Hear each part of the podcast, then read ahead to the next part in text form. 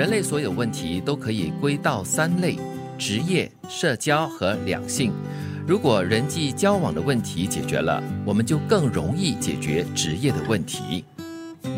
嗯，所以人际关系是最基本的啦。对，因为我们来自于不同的家庭，我们有不同的接触跟思想，所以很容易产生矛盾跟冲突的。对，因为生活背景也很不一样嘛，所以先解决的这个社交、人际交往的问题过后呢，可能在工作上啦，在交朋友的这个方面呢，都可以得到解决喽。是，那如果说职业，我们先不说这个专业的问题哈，看起来职业、社交和两性说的都是人和人之间的关系。嗯，这人和人之间关系包括了和家庭成员的关系、和朋友的关系、和同事的关系。嗯，所以这些都搞好的话，就正如这里所说嘛，人类的三大问题似乎都迎刃而解了。人是群居的动物，你跟人之间的关系搞好的，你你心情自然就更愉快一些些，那做事就更加快乐一些啊。对啊，人际这个交往的问题一旦解决了过后呢，你的感情啦、你的亲情啦、爱情啦、友情啦，应该都可以迎刃而解了。所以这些年来，我们经常听嘛，这个就是情商很重要。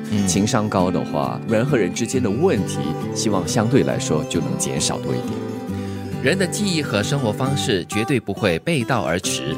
如果一个人在追求自己的人生目标时，想到的总是别人总是侮辱我，那么他的记忆终究也总是充满那些被人侮辱的事。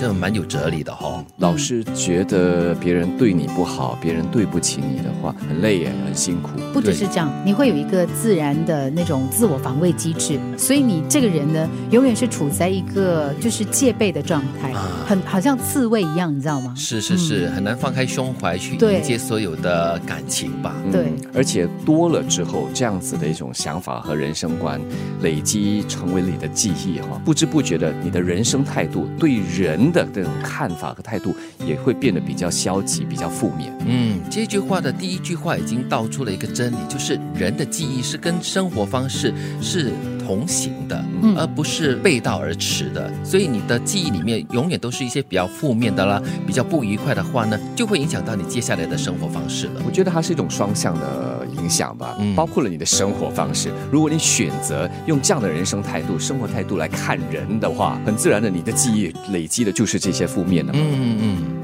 眼泪和抱怨是水性的力量。他们是破坏和谐、支配他人的手段，嗯，很厉害的力量，水性嘞，眼泪，你看哭倒长城的哦，对，还有抱怨哦，可以吹倒全城，水的力量真的是很大。我还记得当年当日本发生这个海啸、大海啸的时候，它真的是把所有的东西这样子扫开来。嗯，所以这个水虽然很看起来很柔性，千万不要低估它的力量。这个眼泪哈。或者还有这个抱怨啊，如果他的力量累积成洪荒之力的话，对，真的是可以摧毁所有一切。过度的抱怨呢，其实你会让自己的生命被这个怨气给支配。嗯，人类所有的问题都可以归到三类：职业、社交和两性。如果人际交往的问题解决了，我们就更容易解决职业的问题。人的记忆和生活方式绝对不会背道而驰。如果一个人在追求自己的人生目标时，想到的总是别人总是侮辱我，那么他的记忆终究也总是充满那些被人侮辱的事。眼泪和抱怨是水性的力量，他们是破坏和谐、支配他人的手段。